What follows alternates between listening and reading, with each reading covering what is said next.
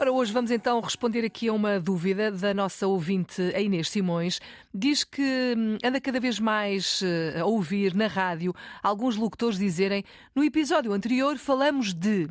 Ora, ela pergunta, não deveria ser falamos de? Oh, Sandra, nós já aqui falámos disto também um, e, e já chegámos a algumas conclusões, mas eu queria que tu nos avivasses a memória, pode ser? Nunca é demais, Falamos não é, ou falamos? Nunca uma é vez que estamos a referir-nos ao passado. Ao passado, exatamente. Na verdade, no presente do indicativo, a vogal deve ser fechada na segunda sílaba. Eu falo, tu falas na a primeira pessoa do plural.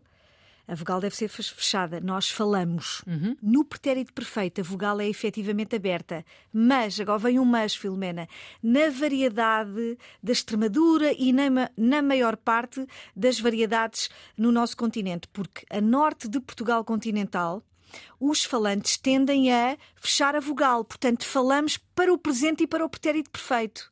A questão é, é ou não é um erro? Não é, não é considerado um erro porque é pronúncia. Ok. A esc- Na escrita é que a forma efetivamente deve ter um acento gráfico. Agora, nós temos de aceitar as diferentes variantes, os dialetos, variantes fonéticas, lexicais, assim como no norte dizem sapatilhas e na variedade dos Uhum. Não, extremos mas mas a dúvida é, é em relação à pronúncia. Portanto, se tem um acento, nunca pode ser falamos, não é? Tem que ser falamos, porque o, o acento está lá para abrir o, está lá para abrir o A, não é? Exatamente. E, efetivamente, se, o ace- se na escrita nós temos o acento agudo, efetivamente ele indica a abertura de vogal. O que é certo é que os falantes do Norte ah, ignoram esse acento e tendem a, a fechar a vogal como se fosse o presente indicativo.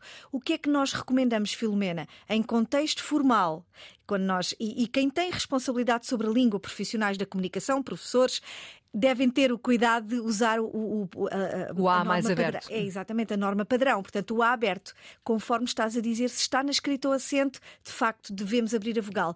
Mas aceita-se, nota, nota final, não é considerado um erro de pronúncia porque a língua é viva precisamente porque deve incluir as variantes fonéticas, lexicais de, todos, ah, de todas as varia- variedades. Todas as regiões, etc. Todas as Uhum. regiões, exatamente. Muito bem, portanto, Inês. Inês, penso que está mais ou menos esclarecido, não é?